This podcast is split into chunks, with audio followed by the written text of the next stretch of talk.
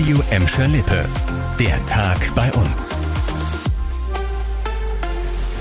Mit Annika Böhnig, hallo zusammen. Tja, wie schnell sechs Wochen Sommerferien immer rum sind, das werden sich die Schüler und Lehrer bei uns heute gedacht haben, denn es geht wieder los. Seit heute läuft der Unterricht wieder, aktuell sogar in Präsenz, wenn auch mit Maske, Abstand, Lüften und regelmäßigen Corona-Tests.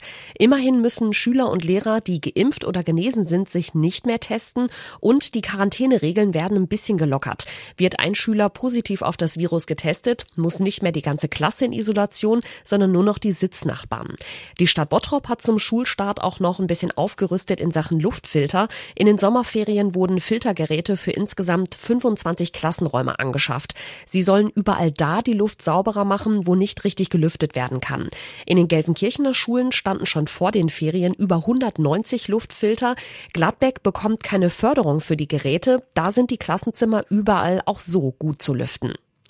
Präsenzunterricht gut und schön, in Gelsenkirchen funktioniert das aber zum Teil trotzdem nicht, denn der Lehrermangel ist zum Start des neuen Schuljahres riesengroß. An den Gelsenkirchener Grundschulen ist im Moment jede fünfte Stelle frei, damit ist teilweise sogar der Mindestunterricht gefährdet. Wir haben heute mit der Lehrergewerkschaft GEW über die Situation gesprochen und die befürchtet, dass der aktuelle Lehrermangel nicht so einfach zu beheben ist.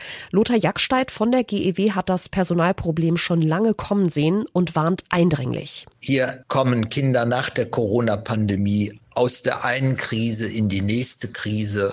Und wir haben nach wie vor viel zu stark orientierte Systeme, die die Kinder eben nicht mit ihren Stärken unterstützt werden und da gefördert werden. Und wir wünschen uns sehr, dass die Verantwortlichen uns nicht noch länger in dieser Situation belassen.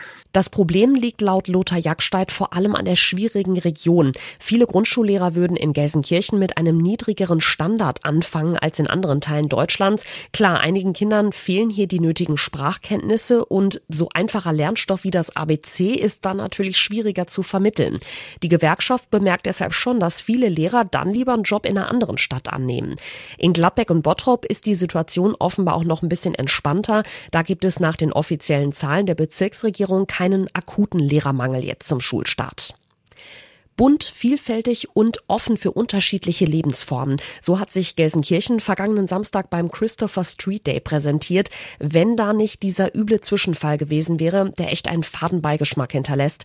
Ein Teilnehmer ist beim CSD laut eigener Aussage mehrfach homophob angegangen worden. Jetzt hat auch Gelsenkirchens Oberbürgermeisterin Karin Welge auf den Vorfall reagiert und die Attacke auf den jungen Mann verurteilt. In unserer bunten Stadt kann und darf es keine Form von Ausgrenzung geben, schrieb Welge auf ihrer Facebook-Seite. Problem neben den homophoben Angriffen war, dass der junge Mann sich von der Polizei im Stich gelassen fühlte. Nach allen drei Vorfällen habe er den Notruf gewählt, hat er uns erzählt, und sei von den Beamten in der Leitstelle vertröstet worden, weil aktuell kein Streifenwagen in der Nähe sei. Im Nachgang hat der CSD-Teilnehmer Anzeige gegen Unbekannt erstattet. Das war der Tag bei uns im Radio und als Podcast. Aktuelle Nachrichten aus Gladbeck, Bottrop und Gelsenkirchen findet ihr jederzeit auf radio und in unserer App.